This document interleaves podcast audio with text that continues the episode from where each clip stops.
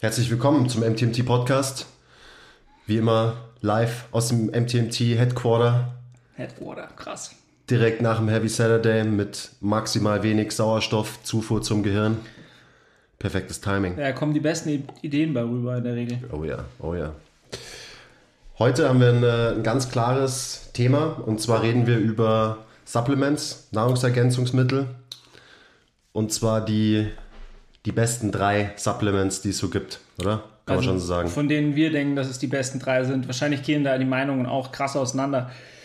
Aber in der Regel äh, kristallisieren, sie, kristallisieren sich die drei schon raus. Gell? Ja, also gerade die, auch den Leuten, denen ich folge, ähm, den Wissenschaftlern und Science-Based äh, Fitness-Dudes, also gerade natürlich, wir reden jetzt so im Zusammenhang Training und Supplements, obviously. Und da sind es eigentlich schon immer so die drei. Vielleicht gibt es noch ein paar andere, die auch manchmal gedroppt werden, aber das sind so die Main Supplements.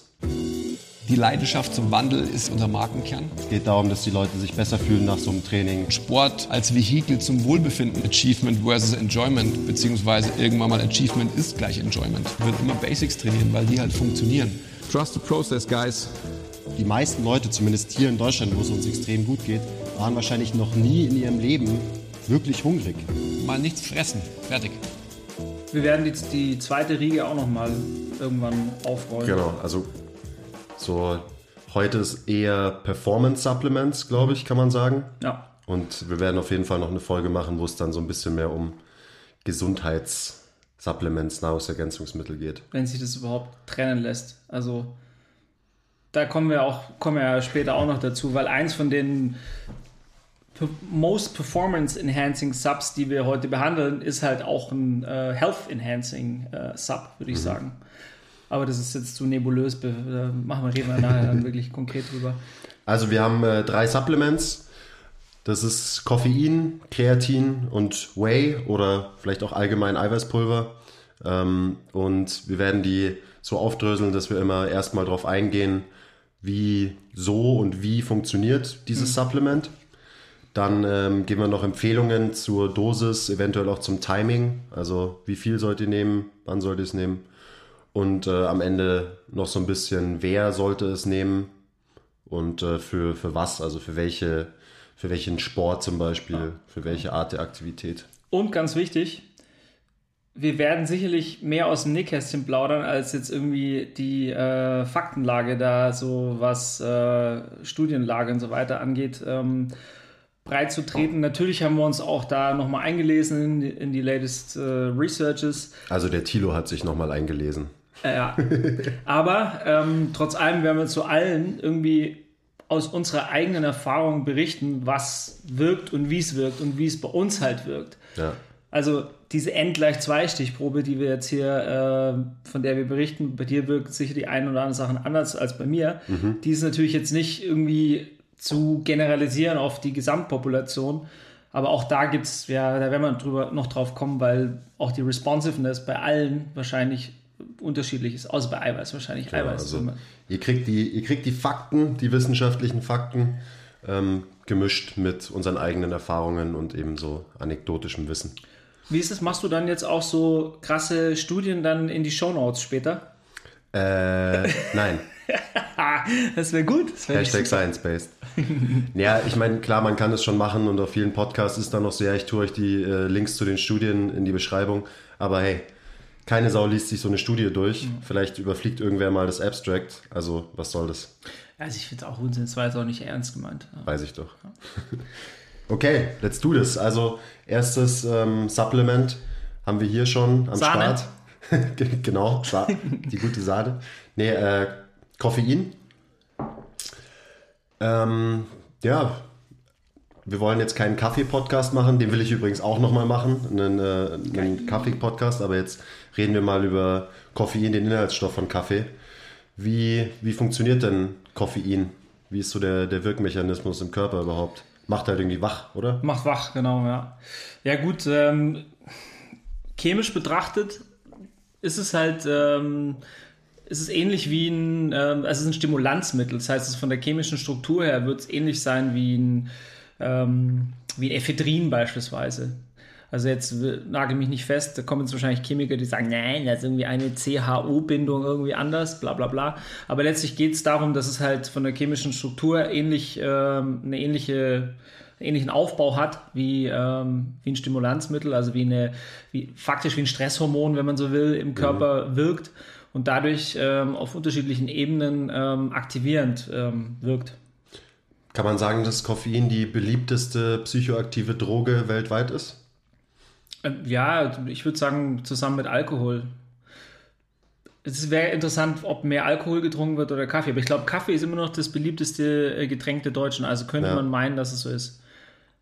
Gibt wahrscheinlich aber Länder, in denen nicht so viel Kaffee getrunken wird. Ähm, aber ist auch egal. Auf jeden Fall ist es eine von den ähm, beliebtesten Substanzen und ich glaube jetzt, da kommen wir schon so in diese, in diese Mischung aus zum einen äh, Pharmakologie, zum anderen natürlich, ähm, ja, wann, wann ist ein, eine Substanz wirklich eine pharmakologische, hat eine pharmakologische Wirkung, also wirklich eine, äh, wie, wie, wie kann ich sagen, also ist es wirklich ein Pharmazeutikum oder wann ist es halt äh, quasi Lebensmittel? Das ist ja so eine Mischposition, Misch, äh, in der man sich da begibt. Da können wir auch bei, also dann später bei Eiweißpulver nochmal drüber reden. Am Ende hat sich halt irgendein Mensch mal ausgedacht und da halt eine Grenze Trennung, gesetzt genau, quasi. Ja. Also es ist ja dann auch die Frage, was ist Lebensmittel, was ist Nahrungsergänzung und so weiter.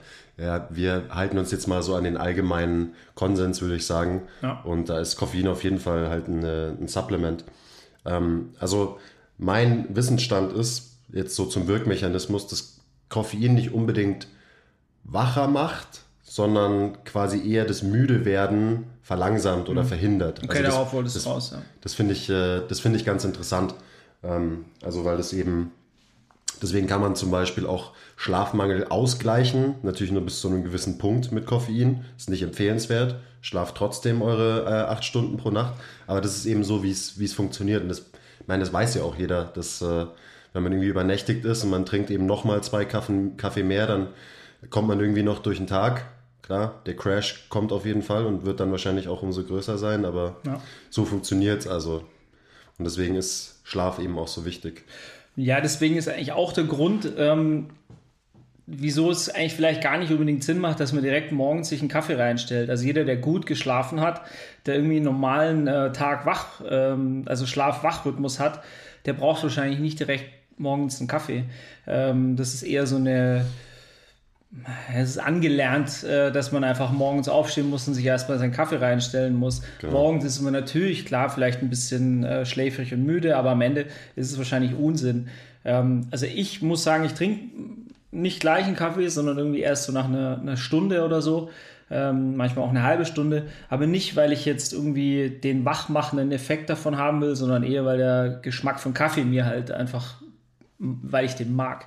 Das Ritual und genau. so weiter. also Rituale ja. sind da auch ein großes Thema, ja. Aber ich trinke, also ich trinke auch keinen, überhaupt keinen Kaffee mehr jetzt direkt nach dem Aufstehen. Und das hat auch was damit zu tun, eben, dass ich gelernt habe, wie Koffein funktioniert und äh, klar, Kaffee schmeckt mir immer noch gut, aber ich will auch gar nicht so diesen, diesen Hype, ähm, diesen Koffein-Hype so früh ja. irgendwie. Ich will eher mal entspannt in meinen Tag starten und dann halt äh, meinen ersten Kaffee nehme ich dann meistens, keine Ahnung, irgendwie um, um elf oder zwölf. Mhm. Wenn du halt äh, mir einen, einen machst und mir einen hochbringst, wenn ich gerade im Coachen bin. Das ist meine Hauptaufgabe hier, äh, Kaffee machen. Also nur so nebenbei, so eine Art bin ja auch hier der Praktikant. Bester Kollege auf jeden Fall. nee, aber wir helfen uns da immer gegenseitig. Ähm, und ich weiß auch äh, genau, wer, äh, wer für Kaffee ähm, offen ist, wer oben ist. Ne? Also da muss ich natürlich um den Kaffee machen. Die meisten von uns. Das stimmt. Ja. Aber da sind wir natürlich bei einem ganz, ganz, ganz, ganz wichtigen Thema, ist das Timing. Also wann macht ähm, Koffein Sinn? Und ähm, jetzt das sind natürlich mehrere Dinge, die wir da besprechen. Also zum einen das, das Timing, aber auch die Dosis. Also ähm, wir haben bis jetzt immer nur über Kaffee gesprochen. Also mhm. wenn man die ganzen Studien anschaut, ähm, dann sind die in der Regel nicht mit Kaffee gemacht worden.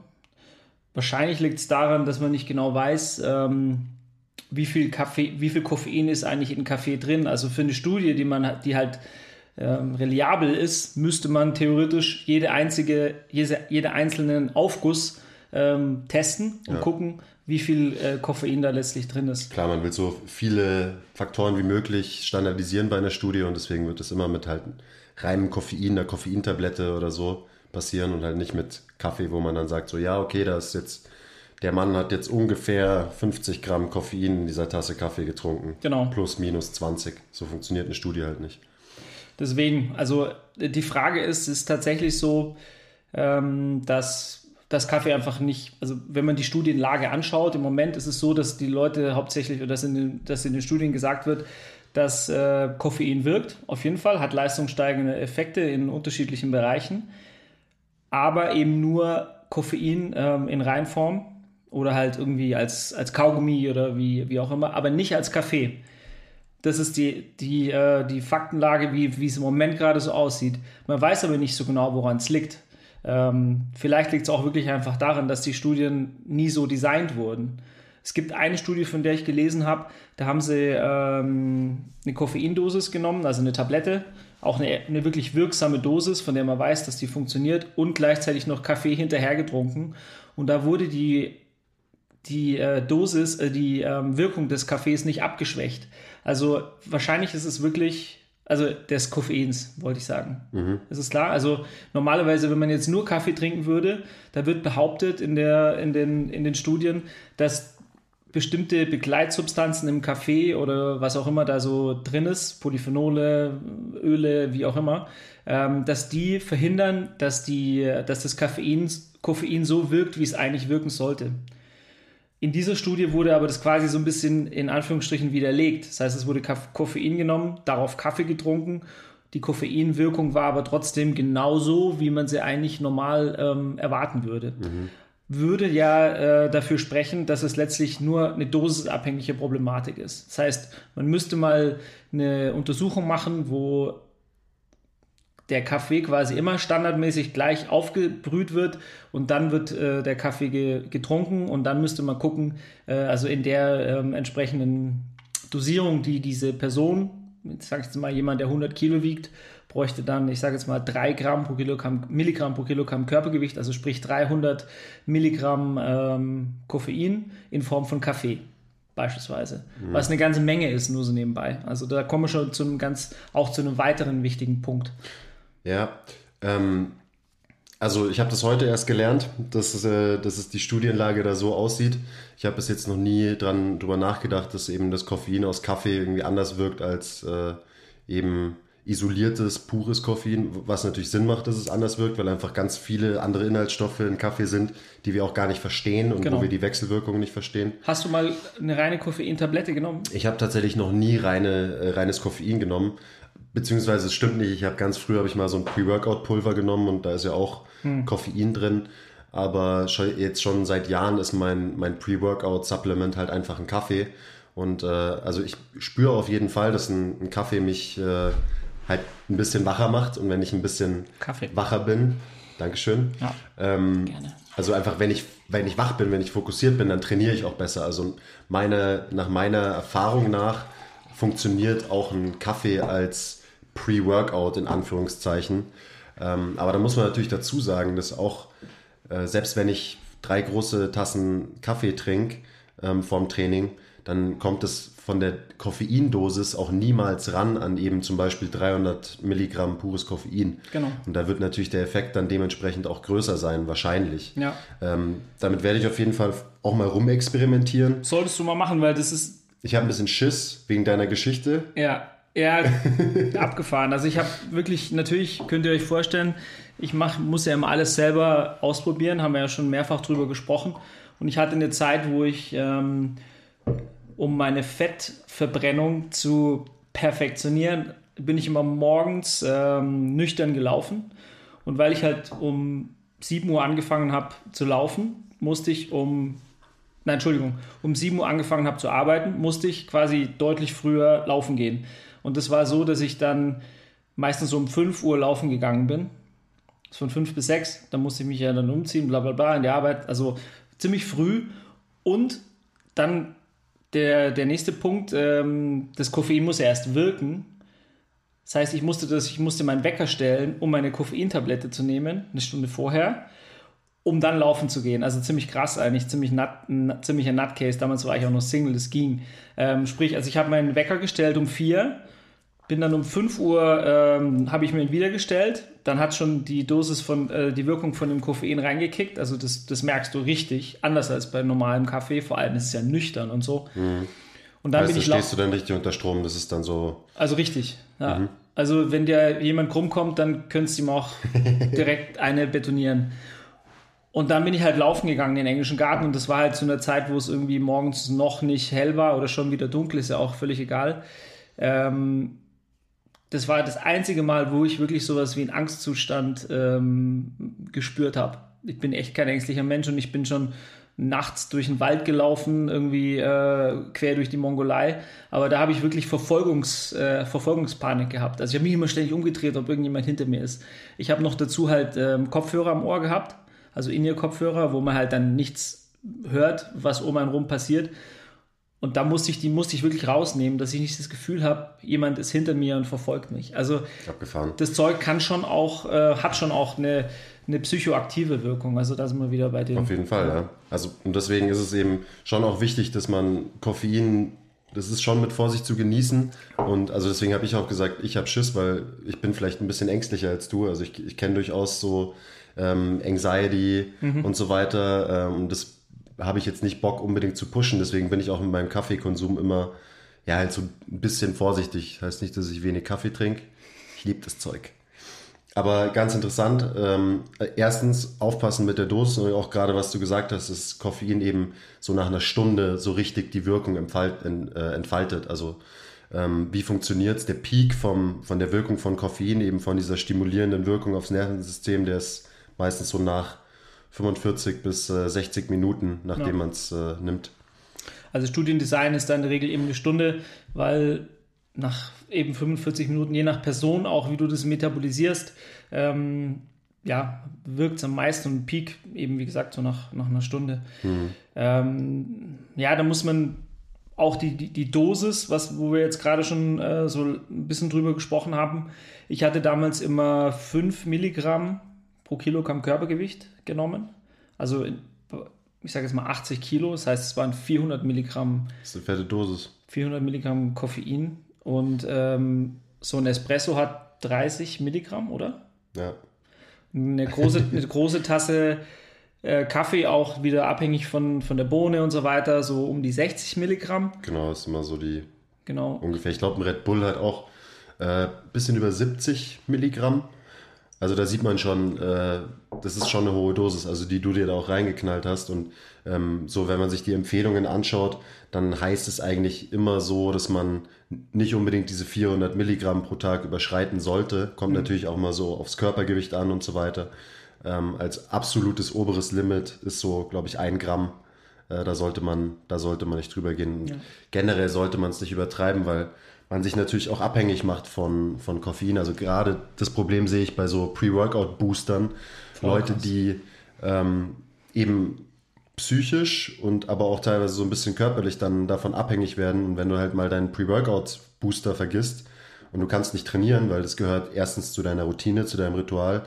Zweitens äh, pennst du fast ein, weil dein System erwartet halt diesen Push, ja. so, den du da bekommst. Und die meisten haben krass viel Koffein. Also wenn ihr sowas nehmt, dann lest euch das mal durch, was da auf der Verpackung steht, dass ihr auch wirklich wisst, was ihr da euch reinzieht und nicht einfach nur euch das halt reinballert, weil es euer Lieblings-Instagram-Influencer auch nimmt und sagt, dass es geil ist. Ja, bei den Subs, da muss man wirklich immer so ein bisschen ähm, ja, Common Sense walten lassen. Letztlich ist es schon so, dass die Hersteller sich da irgendwie an vermeintlich sichere Dosierungen halten. Aber ähm, da gibt es halt jetzt nicht so eine FDA oder irgend sowas. Wahrscheinlich gibt es schon, aber ähm, da wird schon einfach viel experimentiert. Da passiert einfach viel im Feld, wo man nicht genau weiß, was passiert. Weil die Pre-Workout-Booster, die haben ja oft dann auch noch Taurin drin. Also du mischst halt einfach unterschiedliche ja, Substanzen, ja, die halt alle so, weiß ich, Grüntee-Extrakt, bla bla bla. Am Ende äh, hast du halt einen Cocktail, der abgefahren ist. Äh, das soll ja auch so sein. Ähm, und wenn man das mal macht, würde ich sagen, ist es, in, ist es ja auch in Ordnung. Aber es soll keine, äh, nicht zur Normalität werden. Ja, man sollte nicht abhängig davon werden. Genau. Also ich habe auch damals, als ich diese, ähm, die Koffeinläufe, äh, sage ich jetzt mal, gemacht habe, das habe ich immer nur einmal die Woche gemacht, weil ich schon auch gemerkt habe, dass das was mit mir tut. Ähm, also meine, also Herzfrequenz war deutlich höher, ähm, Körpertemperatur abgefahren. Also da ist auf jeden Fall diese Thermogenese, mhm. von der man da immer spricht in dem Zusammenhang, die äh, war auch spürbar. Das, da würde ich kurz einhaken. Du hast ja vorhin noch gesagt, du hast es genommen, um deine Fettverbrennung quasi anzukurbeln. Und das beruht ja genau darauf. Also Koffein, du setzt mehr Energie um in diesem Zustand, einfach weil dein System arbeitet, weil es eben stimuliert ist. Deine Körpertemperatur geht hoch, und so weiter. So, das kostet Energie. Ja. Ähm, also es ist auch nichts Magisches irgendwie an Koffein, aber mein Fatburner ist eins von den Supplements, die man sich absolut sparen kann. Die beruhen meistens auch auf Koffein, eben Klar. nur aus diesem stimulierenden Effekt. Und dann, äh, ja, ähm, setzt halt ein bisschen mehr Energie um beim Laufen, weil dein System halt so ein bisschen hochgefahren, hochgerammt wird. Ja, totaler Nutcase letztlich damals. Also wirklich. ich finde es gut, dass du es ausprobiert hast. Ja, also, wie gesagt, es war auch interessant. Aber auch, ähm, ich kann mich jetzt echt an einige ähm, Arbeits-, also Sessions dann irgendwie danach, zwei Stunden später noch erinnern, wie ich halt krassen Aftersweat hatte. Also da ging es richtig ab. Also im, im Körper ist noch einiges abgegangen. Also auch ungeduldig gewesen tendenziell. Ähm, wie gesagt, die Dosierung war schon auch nicht niedrig. Und wenn man sich jetzt die, ähm, die Studienlage da anschaut, gerade was äh, die Wirkung im, im Bereich Ausdauer angeht, diese, die empfehlen eher so drei Milligramm pro Kilogramm Körpergewicht. Also bei Fahrradfahrern zum Beispiel. Bei Spielsportarten ist es ähnlich. Also so um die drei bis vier, also fünf ist schon echt ziemlich viel. Ja. ja. Ähm, sprich, warum nimmt man überhaupt Koffein? So klar haben wir das, glaube ich, noch gar nicht gesagt. Ja. Weil es eben leistungssteigernd ist und das eben auch nachgewiesen, nachgewiesen in vielen, vielen, vielen Studien. Ja. Also ja. der Power Output ist am Ende einfach ein bisschen höher, genau. was natürlich auch für unser Feld, fürs Krafttraining natürlich interessant ist. Ähm, und ich glaube, du hast auch ein bisschen länger Energie und dadurch ist wahrscheinlich der Power Output höher am Ende. Ähm, was jetzt dazu führt, jetzt zum Beispiel für einen Bodybuilder, dass er mehr Volumen in einer Session trainieren kann und äh, dann auch mehr Gains macht darüber. Power Output ist vielleicht ein bisschen irreführend, weil ähm, es, ja. Power ähm, wäre ja gleichgesetzt mit einem Gewichtheber, der hat ja maximale Power. Und bei Single Bouts, also bei eins, sagen wir mal, einzelnen Sprüngen, jetzt ein Skispringer zum Beispiel, ein Skispringer wird wahrscheinlich eher mehr Schiss haben, wenn er da oben steht durch das Koffein, als den positiven Effekt, den er aufs Nervensystem hat, wenn er springt. Also bei einzelnen äh, Anstrengungen oder auch zum Beispiel beim Gewichtheben und auch beim Powerlifting, äh, da wirst du wahrscheinlich keinen positiven Effekt sehen. So sieht es im Moment gerade aus, was die ähm, Datenlage da angeht. Du wirst aber einen positiven Effekt im Training sehen. Also wenn du im Training ähm, äh, Koffein gezielt einsetzt, dann kann das funktionieren. Aber nicht als ähm, Performance Enhancer während einem Wettkampf. Das heißt, wenn die Reizdichte in der Session relativ hoch ist, also man macht einfach oft irgendwas in der Session, dann bringt es dir mehr, als wenn du jetzt äh, äh, wie ein Powerlifter über eine Stunde verteilt ähm, neun Reps machst in einem Wettkampf zum Beispiel. Genau, genau. Ja. Ja. Ich meine, vor Jahren war ja die, war ja Koffein noch auf der Dopingliste, haben sie runtergenommen, mhm. weil es fast unmöglich war, da ähm, gut von böse zu unterscheiden, weil es war, man durfte grundsätzlich Koffein trinken. Also klar, Kaffee darf man ja trinken, das ist völlig normal. Ähm, und der eine reagiert halt mit einer Höhe, mit einer, hat eine krassere Response ähm, als der andere. Und auch der Abbau äh, ist ganz unterschiedlich. Und da gab es ein paar Fälle, wo halt Leute positiv getestet wurden, die offensichtlich halt viel Koffein ähm, zu sich genommen haben. Wahrscheinlich war es auch mehr als nur irgendwie ein bisschen Kaffee. Ähm, aber die, der Abbau war so langsam, dass die halt in, diese, in dieser Dopingprobe dann halt positiv getestet wurden. Mhm. Und um das zu umgehen, hat man gesagt, okay, wir nehmen es runter ähm, und machen es einfach frei. Ja, ich meine, jeder reagiert unterschiedlich auf Koffein. Jeder kennt bestimmt auch jemanden, der nicht gerne Kaffee trinkt, weil es ihn einfach zu hibbelig macht. Und dann gibt es andere, die ziehen sich, ähm, Shoutout Basti, ähm, ja. morgens schon einen Liter Kaffee rein und ähm, es äh, verändert sie eigentlich überhaupt nicht. Aber gerade, also der Abbau, das würde ich auch nochmal sagen, wie lange das eben dauert. Wie lange dauert denn das, bis dein System das Koffein quasi wieder abgebaut hat? Also wie lange ist so die Halbwertszeit? Also ich kenne Leute, die können nach zwölf keinen Kaffee trinken äh, und, und auch kein Tee übrigens. Grüner Tee ist übrigens das gleiche in grün, also im wahrsten Sinne des Wortes. ähm, man sagt zwar immer Tein, aber chemische Struktur ist gleich, ist Koffein. Ja. Ähm, also ja, zwischen, zwischen vier und zehn Stunden ist die, die Abbaurate. Also richtig, richtig groß. Ja. Ähm, je nachdem, also ich glaube, ich bin, ich kann es ganz easy und schnell verstoffwechseln. Ich kann auch abends theoretisch einen, ähm, einen Espresso trinken und das macht mir jetzt keinen großen Stress. Wenn ich jetzt mehrere Espresso trinke und das Ganze irgendwie auf leeren Magen, dann kann ich, dann schlafe ich schlecht. Also ich versuche schon auch, dass ich irgendwie nach vier zum Beispiel keinen Kaffee mehr trinke. Genau, das ist auch immer so mein, meine Empfehlung und so mache ich es auch selber Ja. eigentlich. Ja. Weil klar, wenn, dann äh, das Koffein dich wach hält und äh, du keinen guten Schlaf mehr hast, Bullshit. Ja, Hatten wir vorhin schon. Schlaf ist verdammt wichtig. Ja, auf jeden Fall. Also da, da lohnt sich dann nicht, dann irgendwie abends noch äh, seine 400 Milligramm äh, Koffein zu nehmen und dann seinen äh, Ausdauerlauf zu machen, nur mal die, damit die Fettverbrennung besser Genau, ist. damit man 100 Kalorien mehr verbrannt Eben, hat. also das macht keinen Sinn. Da isst man dann vielleicht lieber ein Stück Schokolade weniger. Ja, also es macht auf jeden Fall äh, Sinn. Man muss aber ein bisschen smart sein in der Nutzung von, von Koffein. Und ähm, also ich würde Kaffee mehr oder weniger als Genussmittel ähm, an, ansehen. Ich persönlich sehe es nicht als Performance Enhancer. Wenn ich was Performance Enhancinges machen will, bezüglich Koffein, geiles, geiler Begriff, dann würde ich tatsächlich äh, in die Apotheke gehen und mir einfach eine Koffeintablette holen. Okay. Ja.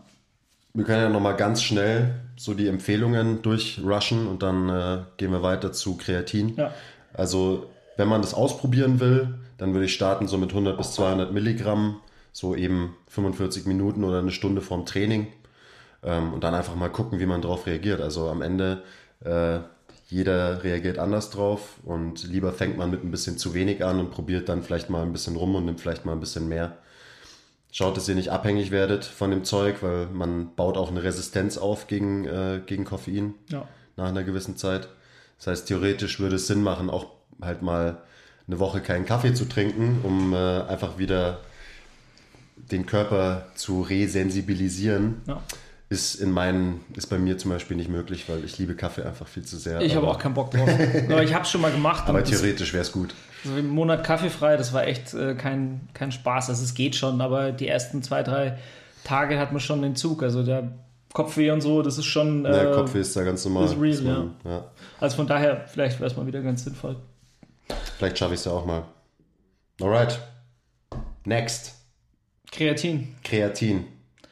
Mein, mein Mittel der Wahl, ehrlich gesagt. Also Kreatin ist mein, ich würde sagen, wenn ich wählen könnte, Sub, dann wäre es das. Ich glaube, ich würde eher auf ein Eiweiß verzichten, weil ich das irgendwie halt über, über Essen einfacher aufnehmen kann. Ähm, und Koffein ist für mich, wie gesagt, Aber also, Kreatin kannst du doch auch über Essen aufnehmen. ja genau. Du musst nur ungefähr, ich glaube, so ein Kilo rohes Rinderfleisch pro Tag essen. Und du hast äh, das gleiche, gleich viel Kreatin, wie wenn du es supplementierst. Aber es muss roh sein. Genau, es wird, äh, ich habe mich auch nochmal eingelesen, ähm, das wird aus drei, vier, fünf äh, Aminosäuren in der Leber ähm, hergestellt und äh, ist dann in der, in der Zelle gespeichert als direkter ähm, Vorläufer von, von ATP letztlich. Also das, was halt unsere Muskeln zum Kontrahieren bringt. Also da werden dann Die Energiewährung des Körpers. Genau, ja. Und ähm, die letztlich führt es nicht dazu, ja, es führt letztlich dazu, dass man schneller ähm, ATP nachbauen kann oder also dass man das aus Kreatinphosphat wird durch ein paar chemische Prozesse eben ATP und dann wird, äh, wird dadurch äh, Energie freigesetzt durch die Spaltung von bla bla bla. Ja, Da also es ist tatsächlich, du hast ein bisschen mehr ähm, Treibstoff Ja. und wahrscheinlich auch da gerade eher in so, also wenn man jetzt wieder von Krafttraining ausgeht, so in einem Bereich, wo so ein bisschen höhere Wiederholungszahlen ähm, trainiert werden, ähm, dann kann man sich glaube ich, schon vereinfacht so vorstellen, dass man eben, wenn man auf, auf Kreatin ist, das klingt so hart, ähm, eben noch eine Wiederholung mehr oder vielleicht auch zwei mehr in so einem Satz schafft, einfach weil du eben schneller ATP nochmal nachschieben kannst während so einer, während so einer Anstrengung. Ja, Also es ist, äh, und dann macht es ja auch, wenn man sich so vorstellt, total Sinn, dass äh, Kreatin einfach ein geiles Supplement ist. Gerade wenn man, äh, wenn man Krafttraining macht, wenn man am Eisen ist. Weil da natürlich ähnlich wie beim Koffein, aber doch wieder ganz anders, du einfach dein, dein Trainingsvolumen dadurch erhöhen kannst. Du schaffst mehr. Genau. Du kannst stärkere, größere Trainingsreize setzen und wirst dann wahrscheinlich auch mehr Gains machen. Also anders als beim, beim Koffein kann man das wirklich ähm, sowohl im Training als auch im, ähm, im Wettkampf einsetzen.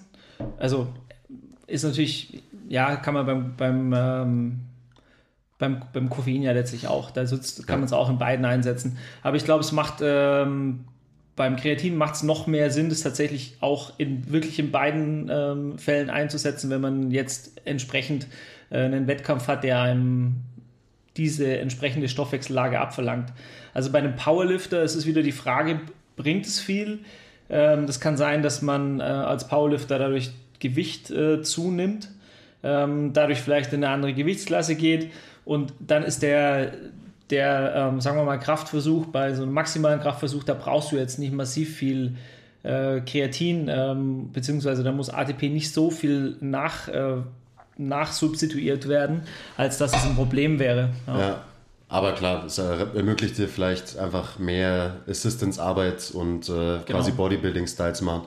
Wie auch immer, was, was mir noch wichtig ist, was wir eigentlich gerade schon gesagt haben, Kreatin kommt, nimmt jeder auch ganz normal über die Ernährung auf. Also besonders ist es in rotem Fleisch und im Fisch vorhanden und deswegen, das ist halt ein echtes Nahrungsergänzungsmittel. So, das ist einfach ein Molekül, das ist eh schon da drin in der Ernährung und wenn man es eben äh, als, als Pulver noch aufnimmt, ja, dann kann man halt äh, das nochmal ein bisschen boosten, weil ähm, man nimmt meistens nicht genug, in Anführungszeichen, über die normale Ernährung auf. Also man kann vielleicht so ein Gramm aufnehmen, so das ist, glaube ich, realistisch pro Tag über die Ernährung, wenn man eben Fleisch und Fisch isst, gehört auch dazu.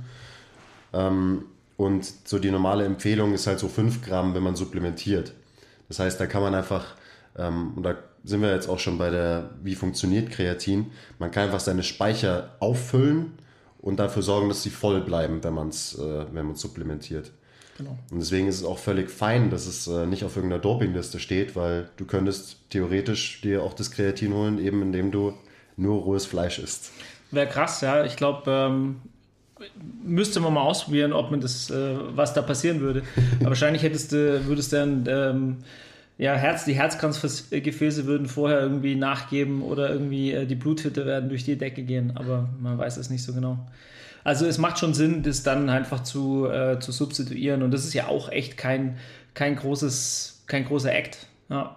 Die Frage ist tatsächlich, ähm, ganz früher, als ich damit angefangen habe, das ist ja irgendwie in den 90ern, da kam das so auf, also ich kann mich erinnern, ähm, 92 ähm, ist, glaube ich, ähm, waren die Olympischen Spiele in Barcelona. Da ähm, gab es schon, ich glaube, Linford Christie damals ist irgendwie sogar, hat sogar gewonnen, bin mir nicht ganz sicher, ist egal. Auf jeden Fall hatte der damals so ein, so ein Engländer, ist ja wurscht, krass muskulöser Sprinter, also ein 100-Meter-Läufer. Und der hat, glaube ich, ähm, damals publik gemacht, dass er eben Kreatin benutzt. Und das war ja, also der hat sicherlich auch noch andere Sachen benutzt, aber das war das, was er halt vordergründig benutzt hat. Äh, Das hat er zugegeben, weil es auch nicht auf der Liste war. Und danach ging diese ganze, ging die Recherche los. Also da wurde sau viel ähm, getestet dann, ähm, ähm, ob das wirklich halt äh, einen positiven Effekt hat. Ja. Also deswegen so die ersten Dosierungen waren extrem hoch, wie es halt ganz oft ist, äh, wenn man so die, äh, wenn man so das anschaut, wie Supplemente benutzt werden. Am Anfang sind die Dosierungen extrem hoch. Dementsprechend hast Viel du hilft viel. genau viel hilft viel und dann merkt man, okay, ja, vielleicht braucht man doch nicht so viel, vielleicht kann man ein bisschen weniger machen, die, die Dosierung halt ein bisschen smarter nutzen. Also ich kann mich auch erinnern, dass ich damals, das stand gar nicht zur Debatte, man hat eine Ladephase gemacht. Punkt. Und das war halt nicht nur irgendwie fünf, fünf Gramm irgendwie so ein Teelöffelchen, sondern es waren halt dreimal am Tag 20 Gramm. Was, was inzwischen auch wieder, also ist lustig, da habe ich noch in die Windeln gekackt, als äh, Kreatin groß wurde. Du hast es noch, du hast es da live miterlebt. Ähm, und wahrscheinlich deswegen ist Kreatin einfach super, super gut erforscht. Man weiß, äh, kann, man kann relativ safe sagen, wie es funktioniert, dass es sicher ist und so, weil es einfach ganz, ganz viele Studien gibt. Da ist die Studienlage echt klar. Und deswegen kann man eben auch sagen, Kreatin funktioniert wirklich. Was Ja. man ja bei diesen Supplements mal nicht so genau weiß. Was macht das jetzt genau? Und hm, ja, vielleicht funktioniert es, keine Ahnung. Aber ganz geile Side Story bezüglich sicher.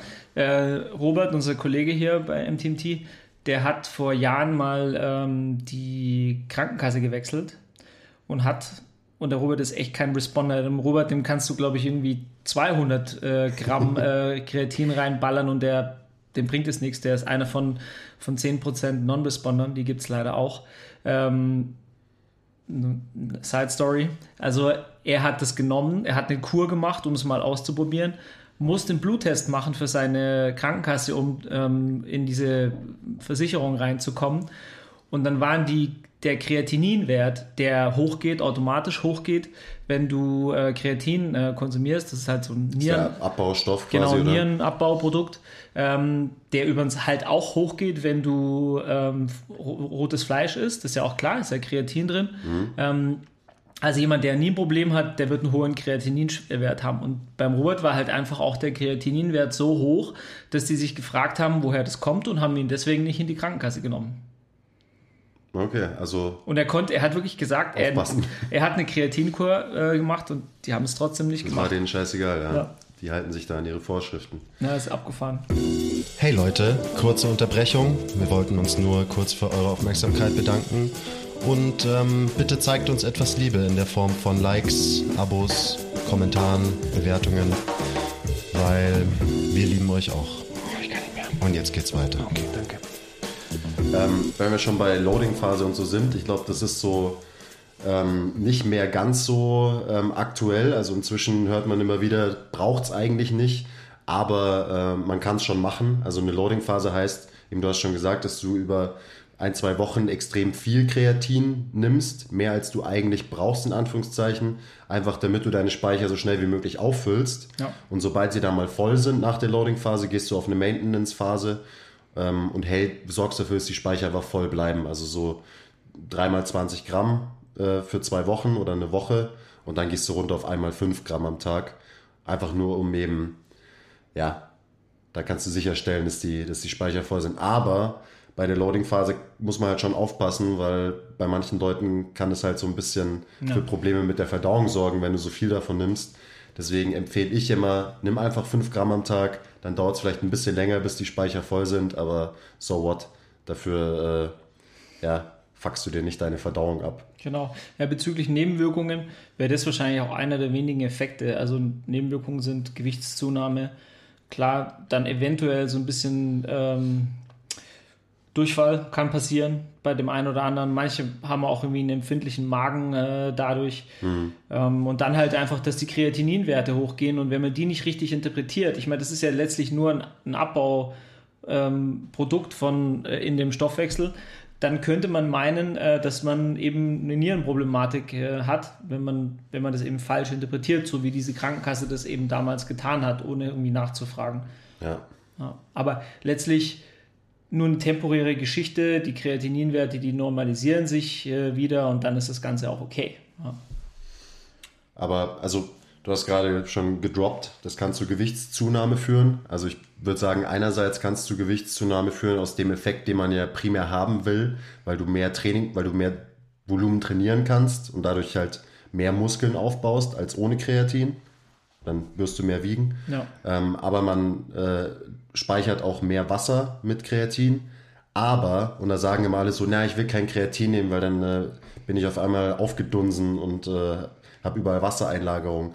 Stimmt nicht ähm, du lagerst Wasser im Muskel ein, wenn du Kreatin nimmst. Und das ist eigentlich genau das, was du willst für einen, Das ist so ein einen guten Unsinn. Wenn, wenn, ich das, wenn ich das höre, dann weiß ich schon, dass die Person keine Ahnung hat, weil Wasser wird ja nicht einfach irgendwo im Bein eingelagert, irgendwie so wie so beim herzkranken Opfer. Also das ist ja, das geht in den Muskel. Ja. Ähm, die Zelle versucht ein Gleichgewicht wiederherzustellen und wenn da halt mehr Kreatin drin ist, dann muss die ähm, das Gleichgewicht mit mehr Wasser herstellen und dadurch füllt sich die Zellen äh, mit Wasser. Ja? Also ganz, ganz einfach.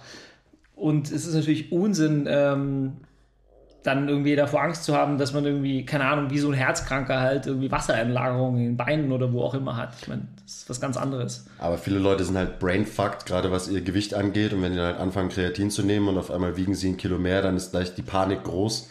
Ähm, aber das ist kein negativer Effekt. Nee, überhaupt so. nicht. Also ich freue mich jedes Mal, ähm, drüber, wenn ich ähm, dann wieder meine zwei Kilo Gains gemacht habe und manchmal sogar mehr. Also ich würde sogar sagen zwischen zwei und fünf Kilo, einfach so.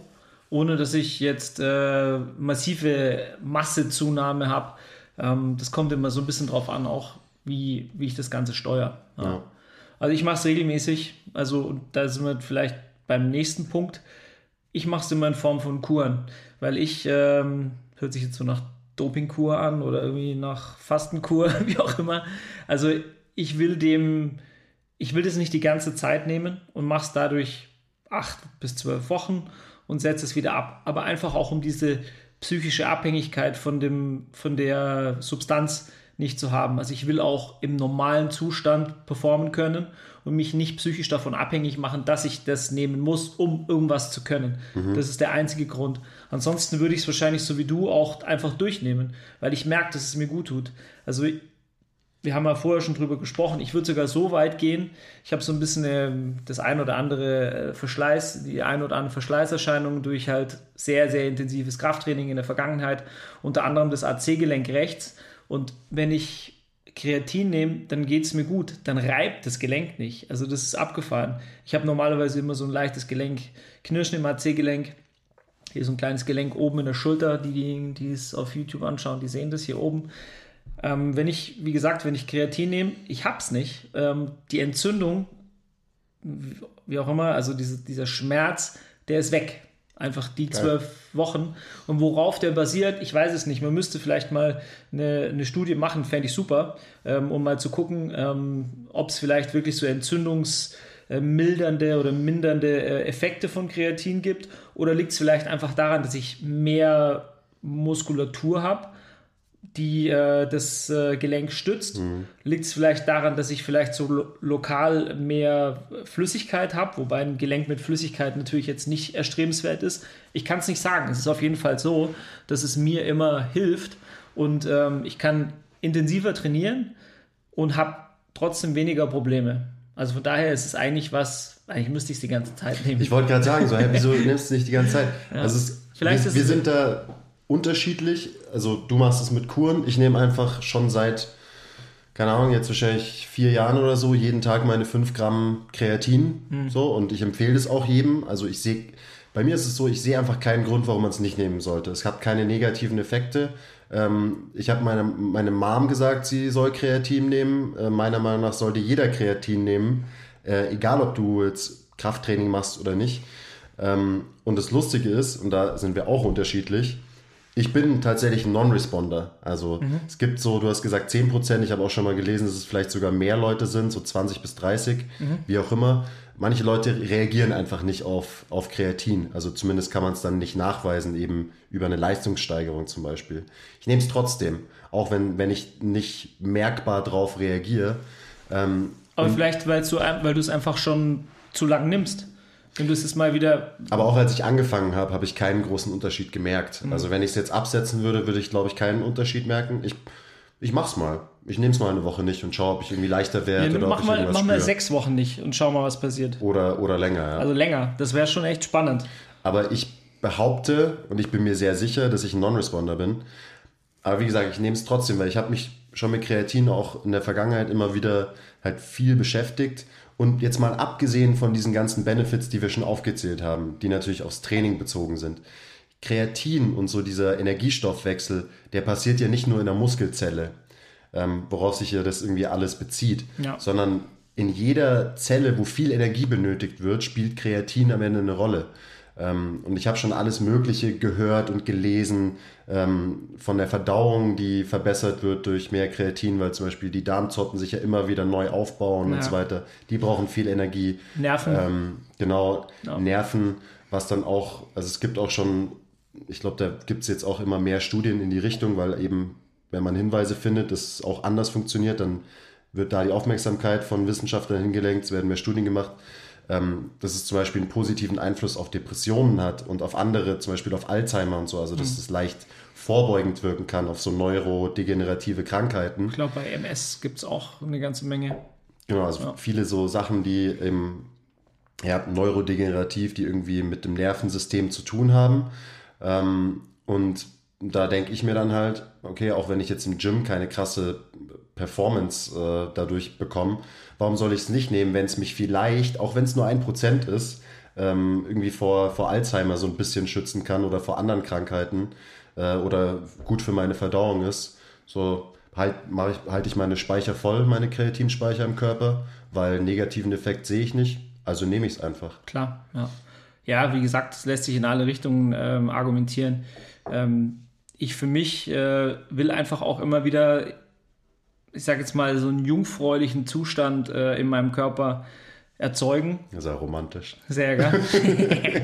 Aber also außer Koffein, ne? das, äh, da lasse ich die, kann ich die Finger nicht von lassen. Also Kaffee werde ich weiter trinken. Nee, aber ich, Spaß beiseite, ich will einfach gucken, dass ich so, so ähm, pharmazeutische Industrie frei wie möglich äh, bin. Punkt. Gut, also auch viel drüber geredet. Dosis und so, das haben wir auch schon angesprochen, Timing auch. Ähm, die Darreichungsform würde ich noch sagen, da sind wir noch nicht drauf eingegangen. Also nehmt einfach ein Kreatin-Monohydrat. Ja. Das ist super gut erforscht. Ähm, es gibt dauernd versuchen irgendwie Supplementhersteller neue fancy Formen von Kreatin zu verkaufen. Braucht kein Mensch. Kreatin-Monohydrat ist krass billig. So, es kann sich jeder leisten. Ja. Es funktioniert. Ähm, und meine Empfehlung wäre einfach 5 Gramm am Tag nehmen und auch vom Timing her am Ende scheißegal, weil es nicht, es ist nicht so wie Koffein, dass es eine unmittelbare Wirkung hat, sondern es hält deinen Speicher voll und es hat eher so eine langfristige, dauerhafte Wirkung, wenn die Speicher eben voll sind. Ja. Und ob jetzt irgendeine Studie zeigt, dass es äh, nach dem Training irgendwie ein bisschen besser aufgenommen wird, mein Gott, die paar Prozenten sind mir egal. Am Ende. Muss praktikabel sein. Genau, und ja. bei mir ist praktikabel. Ich haue es mir morgen, ich rühre es mir in mein, mein Wasser, wo ich ja. auch noch meine anderen Pulver äh, mit reinmische und äh, ziehe mir das jeden Morgen auf Ex rein und dann ist es drin und dann Same. ist es fertig und es ist eine Gewohnheit. Mache ich genauso. Morgens einen Löffel. Ähm, genau, ein Teelöffel sind, glaube ich, ungefähr 5 Gramm, oder? Genau, also da muss man auch nicht rumscheißen, ehrlich gesagt. Ja. Einfach nehmen. Ob es jetzt 4 oder 6 oder 7,5 sind. Ähm, ich merke es tatsächlich immer so nach, eine, nach einer Woche Einnahme, also auch eben 5 Milligramm in der Früh, nach einer Woche Einnahme merke ich so eine, eine Wirkung sowohl im Körpergewicht als auch in der Leistung. Cool, ja. ja. Also probiert es aus, 5 Gramm am Tag oder ihr könnt auch mal eine Loading-Phase ausprobieren, aber mit Vorsicht zu genießen. Ja, ich load kann, tatsächlich kann so, so, ein bisschen. Ich, ich nehme morgens meine ähm, 5 Gramm und dann nach dem Training nochmal 5 Gramm und das mache ich die erste Woche und danach gehe ich auf 5 okay. Gramm straight. Also so ein also eine Pseudo-Loading. Light, Light Loading Week. Genau, also nicht wie früher. Äh, man könnte noch vielleicht äh, überlegen, ob man ein Kohlenhydrat dazu nimmt. Gibt es auch oft noch. Die Idee, ähm, die dahinter steckt, ist irgendwie so eine Transportmatrix oder irgend sowas. Also mit ähm, Traubenzucker zum Beispiel oder mit ähm, Traubensaft, ähm, Orangensaft, wie auch immer. Ich glaube, es lässt sich alles nicht final nachweisen. Am Ende ja, das sind egal. so die Mini-Details, kann man machen, aber das Wichtige ist, dass man es halt irgendwie mal ausprobiert. Und ja, Deswegen, ich meine, ich habe das ja nur angeschnitten, die ganzen anderen Effekte, die es im Körper haben kann. Aber ich, da weiß ich halt auch nicht ganz sicher, dass es und wie es funktioniert. Und ich glaube, da ist die Wissenschaft auch noch nicht so weit. Deswegen habe ich das jetzt mal so gedroppt. Ja. Aber das sind jetzt keine harten Fakten. Nee, die Mechanismen sind da einfach unklar. Genau. Das, ja. Aber wie gesagt, es schadet nicht und kann jeder mal ausprobieren. Ja, ob er darauf reagiert oder ob er wie ich ein Non-Responder ist und es dann trotzdem immer nimmt. Ja, also es ist krass, dass du ein Non-Responder bist und es halt trotzdem nimmst, ist schon abgefahren. Aber, oh mein Gott. Ich habe hab genug mögliche positive Effekte gehört und wie gesagt, es geht nicht auf den Geldbeutel. Also. Aber mich würde trotzdem mal interessieren, wenn du es jetzt mal nicht nehmen würdest. Also mach's mal. Ja. Ich, ich, so setze es, äh, setz es ab morgen ab. Geil. Ciao, ja, Kreatin. Wahrscheinlich werde ich dann sofort zum Lauch und äh, gehe geh runter auf Schon mal 5 Kilo weniger, das wäre geil. Gleich runter auf 90 Kilo oder so, verliere alle meine Muskeln. Ja, das glaube ich natürlich nicht, aber das, das wäre interessant, ähm, das wäre cool zu sehen. Ich werde es ausprobieren, ja. Sehr gut. Ja, dann haben wir noch ähm, Eiweiß, ne, als letztes Mittel. Genau, Eiweißpulver oder ähm, spezieller Whey. Ich meine, das ist ja so das, die, gängigste, die gängigste Form. Ähm, als erstes würde ich sagen, für mich ist äh, ein Whey-Protein kein Supplement, kein Nahrungsergänzungsmittel, sondern einfach ein Lebensmittel. Halt ein stark verarbeitetes, mhm. klar, es ist äh, in Pulverform, aber ich meine, es ist halt einfach ein, äh, ein Makronährstoff, das hat Kalorien und äh, am Ende kann man es vergleichen auch mit anderen stark verarbeiteten Lebensmitteln. Deswegen, also ich verstehe, dass man es so einteilt, aber äh, für, für, mich ist es eher halt ein, eine Art von Lebensmittel als ein Nahrungsergänzungsmittel. Aber es macht schon auch Sinn, das so als Nahrungsergänzungsmittel zu definieren. Potato, Potato, ist ja, ja am Ende auch egal. Wie siehst du das? Mm, ja, also ich meine, Kreatin ist ja streng genommen auch äh, hochverarbeitet und ich äh, nehme es zu mir. Wenn ich jetzt sage, ich will keine hochverarbeiteten Dinge essen, dann äh, torpediere ich mich selbst. Ähm, aber ich nehme tatsächlich nicht so viel äh, Eiweißshakes zu mir, wie meine Kollegen das vielleicht tun. Cheers. Habe aber in der Vergangenheit extrem viel Eiweißpulver ähm, konsumiert, auch unterschiedlicher Art. Also auch billiges Zeug, ähm, weil vielleicht der Geldbeutel damals ein bisschen kleiner war oder ich mir gar keine Gedanken gemacht habe, ganz, ganz schlicht und einfach. Mhm. Ähm, also ich versuche es nicht die ganze Zeit, ich versuche mich auch da wiederum nicht äh, psychisch und physisch abhängig zu machen. Ich trinke keinen Shake äh, tatsächlich im Anschluss an Training. Ich will sowieso, das haben wir auch in dem vorherigen, also in dem Podcast, wo wir am, im äh, Roundtable am eckigen Tisch gesessen sind. Uh, Roundtable Discussion äh, Volume 1, falls ihr sie noch nicht angeschaut oder angehört habt. Wir verlinken sie euch hier. Super. Ähm, sehr unterhaltsam. Sehr unterhaltsam erstens und zweitens halt auch echt sehr anwendbare Informationen von uns allen. Genau, da haben wir ähm, viel drüber geredet, wie und was wir so essen. Genau. Ich versuche schon, ich mache es hin und wieder, aber ich will auch was Richtiges essen. Da sind wir wieder beim, bei einem ganz wichtigen Punkt. Ähm, ich habe keine Lust auf dieses flüssige Zeugs, äh, einfach nur so mit Wasser. Das ist so, als würde ich nichts zu mir nehmen und irgendwie am Ende befriedigt es mich nicht. Also wenn ich was esse, dann will ich das, ähm, will ich das kaum und das ist für mich einfach ein ganz relevanter Punkt. Also mhm. wenn ich mir einen Post-Workout-Snack, sage ich jetzt bewusst, mache, dann äh, hat der in der Regel irgendwie Früchte drin und wahrscheinlich auch irgendwie eine, eine Whey-Basis, also ein, ein, ein Kakao-Whey, ähm, wenn man so will.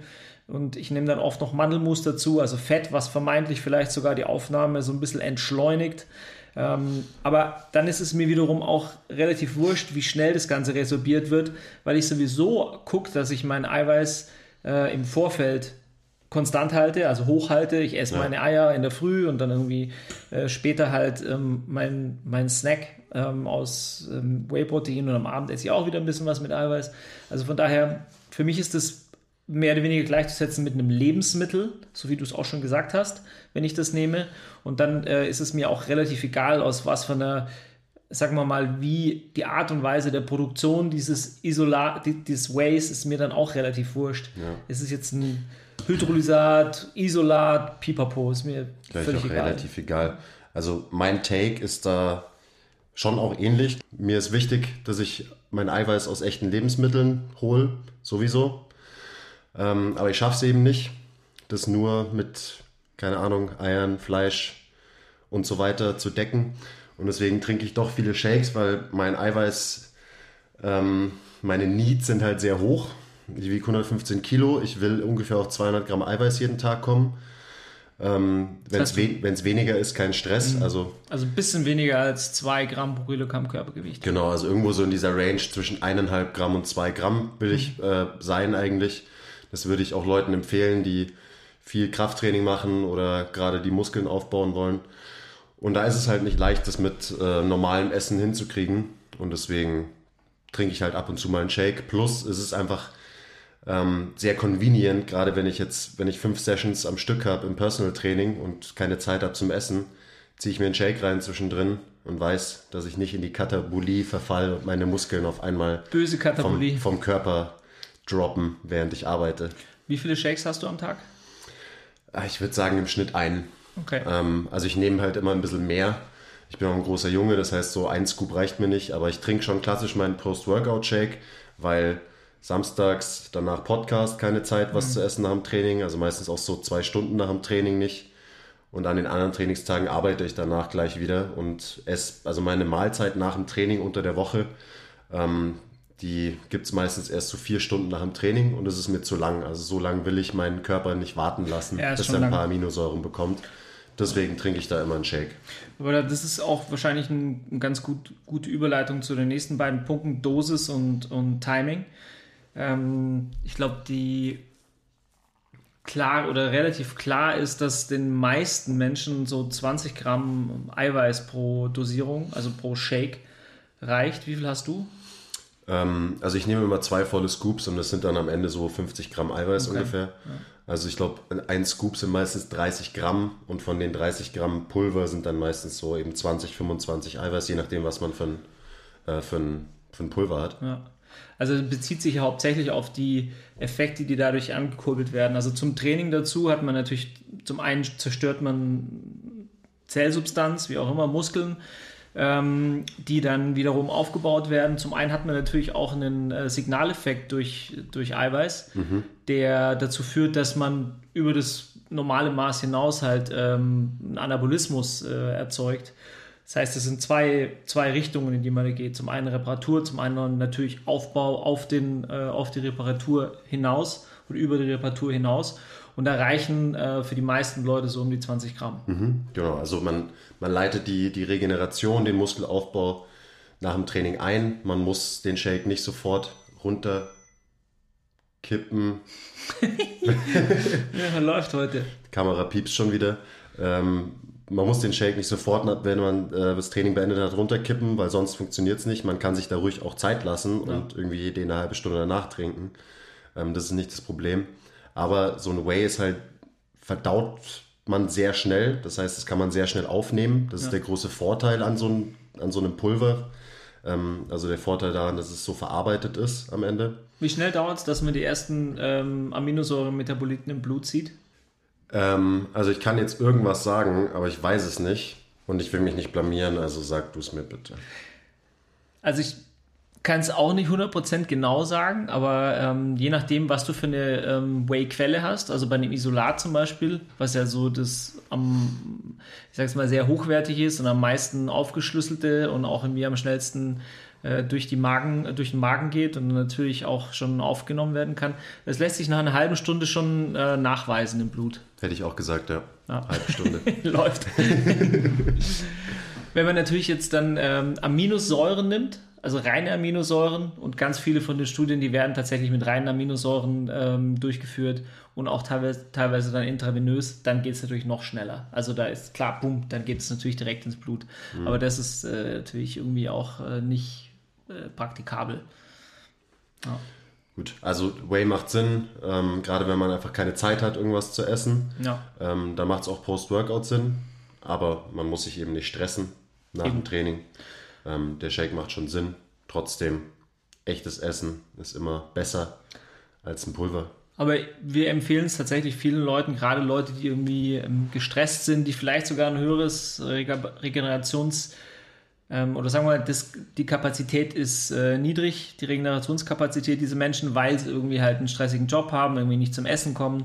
Und ähm, da macht es auf jeden Fall Sinn, wenn die sich zwischenzeit, zwischendrin mal schnell einen kleinen Shake reinstellen. Ja.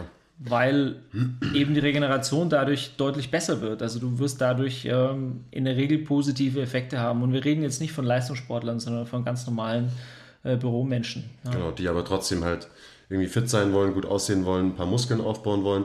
Und jeder, der schon mal seine Kalorien oder seine Makros getrackt hat, der weiß, dass es nicht so leicht ist, auf eineinhalb Gramm oder sogar zwei Gramm Eiweiß pro Kilogramm Körpergewicht pro Tag zu kommen. Ja. So, es ist nicht so easy, ähm, weil halt so eine normale Ernährung ist halt einfach super, super carblastig.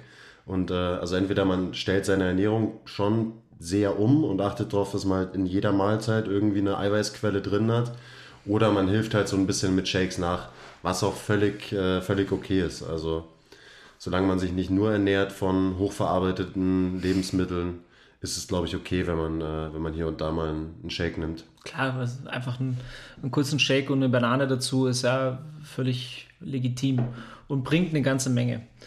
Ähm, Timing ähm, ist, können wir vielleicht noch mal ein bisschen präziser drauf eingehen es wird ja immer, wurde ja immer von so einem Open Window gesprochen, also das Window of Opportunity oder wie auch immer dieses, äh, der, wo das Scheunenfenster. Das anabole Fenster. Anabole Fenster, genau, wo es besonders äh, offen ist, äh, wo man halt auch besonders viel aufbaut. Das ist ja ziemlich groß mittlerweile, gell? das Scheunenfenster. Ja, ja also mein Stand ist so, dass dieses äh, anabole Fenster halt eher ein Scheunentor ist mhm. und es nicht äh, 20 Minuten sind, sondern eher halt zwei Stunden. Also wenn man nach dem Training ganz entspannt duscht, chillig nach Hause spaziert, sich dann an den Herd stellt und sich was brutzelt und irgendwie dann halt eineinhalb Stunden nach dem Training eine echte Mahlzeit ist, ist das völlig ausreichend. Und dann muss man sich auch nicht den Shake reinziehen, unbedingt direkt nach dem Training. Ja. Also ich habe das ja früher echt so krass schnell hinterher gemacht. Also ich meine, das ist ja auch eine Belohnung, das ist ja so eh so ein Effekt, den man gerne ähm, oder wo man gerne darauf hinarbeitet, dass man sich nach dem Training mit irgendwas belohnen will. Ähm, und dann war halt einfach immer der Shake äh, direkt hinterher ähm, da und teilweise noch mit Kohlenhydratquelle, mhm. äh, also mit, mit Vitago zum Beispiel, wo dann halt ähm, noch eine Insulinreaktion damit einhergeht.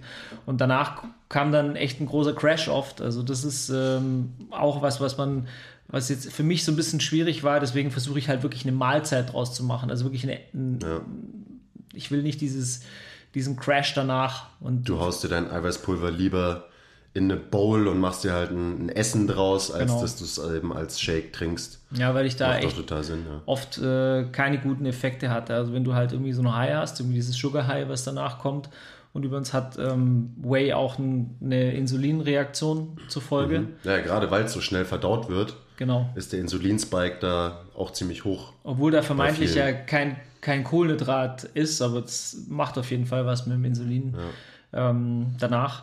Und äh, gerade, wie gesagt, mit der Transportsubstanz, mit, wie mit einem Kohlenhydrat noch mehr. Und das führt aber natürlich danach ähm, zu einem entsprechenden Effekt. Und wenn du dann irgendwie arbeitest und du hängst halt völlig in den Seilen, dann ist es eher weniger cool. Das ja. ist bei mir der Grund, wieso ich halt was Richtiges essen will mhm. danach. Was manchmal nicht ganz einfach ist. Ja. Das ist generell, also man, man muss äh, Whey oder Eiweißpulver nicht immer als Shake trinken. Man kann sich das auch morgens noch in seinen Porridge äh, oder in sein Müsli zur Milch dazu reinrühren, einfach um da eben den Eiweißanteil noch ein bisschen zu erhöhen. Oder ich meine, keine Ahnung, Protein-Pancakes und dieses ganze Zeug ist ja eh jetzt äh, der neue Shit. Krass. Ja. Ähm, weiß ich nicht, ob man das unbedingt braucht. So eine fertig äh, Pancake ähm, Plörre, die man sich dann macht. Aber man kann es eben hier und da einfach irgendwo mit reinschmeißen, um eben das Eiweiß hochzuhalten. Und ähm, die Dosisempfehlung ist ja jetzt nicht für Whey oder Eiweißpulver, sondern einfach insgesamt für Eiweiß. Und das haben wir ja schon gesagt, eineinhalb bis zwei Gramm pro Kilo Körpergewicht. Wenn man es so nicht packt, holt euch ein, holt euch ein Whey. Am Ende auch nicht wichtig, ob es jetzt äh, Konzentrat oder Isolat ist, so die haben halt ein bisschen anderes Makroprofil. Das äh, Isolat hat, glaube ich, immer ein bisschen mehr reines Eiweiß als äh, ein Konzentrat. Da sind halt vielleicht ein paar mehr Carbs drin.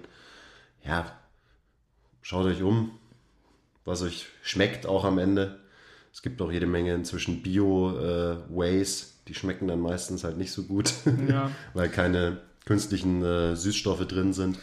Das ist gute, ein gutes Stichwort, wo man wahrscheinlich auch schon drüber sprechen sollte, weil die meisten, also ein Whey an sich schmeckt ja nach nichts. Also wenn ihr mal Molke getrunken habt, reine Molke, das ist ja letztlich Whey, aber halt noch mit, mit Flüssigkeit versetzt, also quasi in der Käseherstellung abfallende, das ist ein Abfallprodukt, mhm. schmeckt nach nichts schmeckt super langweilig. Und wenn das dann halt äh, filtriert wird, also durch eine Düse gedrückt wird und halt dann getrocknet wird, dann kommt Whey bei raus. Das ist halt total neutral, das schmeckt nach wenig. Deswegen wird es halt attraktiver gemacht, indem man halt noch Sachen reinmischt. Äh, wie zum Beispiel eben Vanillearoma und Aroma, allein das würde auch nicht reichen, damit es attraktiv schmeckt. Deswegen macht man meistens noch Süßstoff dazu. Ja. Ähm, also da da habe ich nicht so richtig viel Bock drauf. Ich mag eigentlich keine Süßstoffe essen, weil die, da esse ich lieber Zucker, irgendwas, irgendeine Kohlenhydratquelle, weil ich, ähm, weil das einfach eine künstliche Substanz ist, die, bei der man nicht genau weiß, was sie im Körper so anstellt. Ja. Wahrscheinlich ist es nicht so wie Schweinemast wird ja Süßstoff verwendet. Ähm, das wurde ja entkräftet, also Süßstoff ähm, wird dort verwendet, dass die Schweine öfter Hunger bekommen. Also die kriegen quasi das Gefühl von von Zucker, dann geht Insulin in, in, äh, in den Körper, also wird ausgeschüttet in der ähm, Bauchspeicheldrüse und dann wollen die wieder öfter essen. Lässt sich wahrscheinlich jetzt nicht so final äh, beweisen, dass der Effekt wirklich besteht, aber ähm, man sollte natürlich schon auch gucken, was man, was man für Süßstoffe ähm, zu sich nimmt. Das ist vielleicht ja. äh, als, als Takeaway ganz wichtig. Dass Aspartam nicht so cool ist, wissen mittlerweile, glaube ich, die meisten. Ja. Ja, es gibt aber noch andere Süßstoffe, die vermeintlich unbedenklich sind. Aber auch Sucralose das, wird meistens benutzt genau. in, den, in den meisten Eiweißpulvern so. Also das sollte man schon, da sollte man schon darauf achten, dass die Süßstoffquellen, die okay sind. Ja? Also Aspartam, böse, nicht machen. Und dass man es halt auch nicht übertreibt damit. Ja. Also, ja. Genau. Am Ende weiß man es nicht genau, aber wenn man nicht äh, komplett übertreibt und nur, ähm, keine Ahnung, Light äh, Limos trinkt und sich drei Shakes reinzieht und so weiter und so weiter, dann ist man, glaube ich, ist man, glaube ich, auch fein. Aber ähm, trotzdem kann ich es voll verstehen, wenn man sagt, man verzichtet da komplett drauf, weil man weiß es am Ende einfach nicht genau, was es, äh, was es so alles auslösen kann. Von Ja. daher, fair enough. Also ich versuche auch wenig ähm, künstliche Süßstoffe so zu konsumieren. Aber ich mache mir keinen Kopf, äh, wenn in meinem, in meinem Eiweißpulver halt ein bisschen was drin ist. Ja, absolut. Also ich, man kann sich auch von allem fernhalten und dann kannst du auch das Leben gleich aufhören. Am Ende musst du halt irgendwie dein Leben meistern und das ist alles okay. Ja. Genau. Also schaut vielleicht drauf, dass die Zutatenliste von einem Eiweißpulver nicht 100 Zutaten hat, sondern äh, vielleicht nur so 5 bis 10. Das ist immer ein ganz guter, ganz gute Faustregel, glaube ich. Ähm, weil viele Supplementhersteller hauen da halt auch jede Menge Zeug rein, was es einfach nicht braucht, was überflüssig ist. Viele Vitamine auch und so Zeugs. Ne? Lauter, Also, lauter Stuff. Ja, brauch, brauchst du nicht. ist echt abgefahren. Also ich kann mich auch erinnern, wenn ich jetzt an die, an die alten Ways zurückdenke, die ich damals ähm, genommen habe, da waren, glaube ich, mindestens 50 äh, Sachen drin. Äh, also eine komplette Litanei an Vitaminen und Mineralstoffen auch und so. Denke so, oh, wozu? Also wirklich, wozu? Ja, Supplement-Hersteller wollen ja halt immer alles Mögliche andrehen und am Ende, wenn halt eine Marke, keine Ahnung, 30 verschiedene Supplements verkauft, ähm, schon mal schwierig, weil ich meine, die drei, die wirklich gut sind, die funktionieren, die haben wir heute besprochen Ja. und alles, was darüber hinausgeht, ist halt, ja, Mai. Plus, da kommt dazu, alles, was wir heute besprochen haben, so diese ganzen Supplements, könnt ihr gerne ausprobieren, aber ihr dürft sie nur ausprobieren, wenn ihr gescheit trainiert. Und denkt nicht, dass ihr euch irgendwie äh, bessere, mehr Gains kauft, indem ihr euch ein, ein Supplement kauft. So funktioniert es nicht. Ihr müsst gescheit trainieren, nach einem gescheiten Trainingsplan. Ihr müsst regelmäßig trainieren. Das ist das aller, aller, aller Wichtigste. Und diese Supplements, die wir heute besprochen haben, die machen vielleicht 2% aus äh, an eurem Trainingsfortschritt. Also ihr müsst euch das Recht auf Supplements verdienen durch gutes und hartes Training. So schaut's aus. Das ist die, die wichtigste Message des heutigen Tages, auch wenn wir jetzt irgendwie eine Stunde über, über Subs gesprochen haben. Also es macht schon Spaß, auch sich darüber Gedanken zu machen und so ein Total. bisschen rumzugeeken und vielleicht so ein paar Prozent äh, Verbesserungen rauszuholen, aber am Ende des Tages ersetzt halt ein gescheites Krafttraining nichts. Ja. Ja. Und wenn du dich mehr mit Studien über irgendwelche Subs beschäftigst, als mit äh, dem tatsächlichen Training, dann läuft irgendwas schief. Und da gibt es viele heutzutage, ähm, die zwar science-based dir geile Studien äh, zitieren können, aber können halt nicht ihr eigenes äh, Körpergewicht vom Boden aufheben. Und dann hast du in meinen Augen einfach verloren und keine Glaubwürdigkeit. Tschüss. Absolut, ja. Ich glaube, das war es auch, was wir ähm, transportieren wollten, oder? Ja, die wichtigste Message zum, zum Abschluss. Ähm, Eigentlich können wir doch immer den Podcast nur so machen, oder? Die ganze Zeit einfach immer nur sagen, geh trainieren und halt zum Maul. Der, der Basti schneidet den ja, vielleicht wird der Podcast auch nur drei Minuten lang und alles, Genau. äh, die, die, ersten, die erste Stunde schneidet er weg. Übrigens, danke Basti fürs Schneiden äh, und sorry, dass wir die Aufnahme so verkackt haben. Ja, das wird morgen alles besser. Ja, auf jeden Fall. Also Leute, lasst uns, äh, lasst, lasst uns ein Like da, folgt uns auf Instagram, at mtmt.live auf Insta. Ähm, checkt unseren Shop aus, mtmt.live slash store. Da gibt es jede Menge geile Klamotten ähm, und auch unser Online-Coaching, also unsere individuelle Trainingsplanung, könnt ihr da finden. Genau, zeigt uns ein bisschen Liebe. Wir lieben euch auch. Very much so. Love your process. And keep the power inside. Always. Peace. Bis zum nächsten Mal. Bye.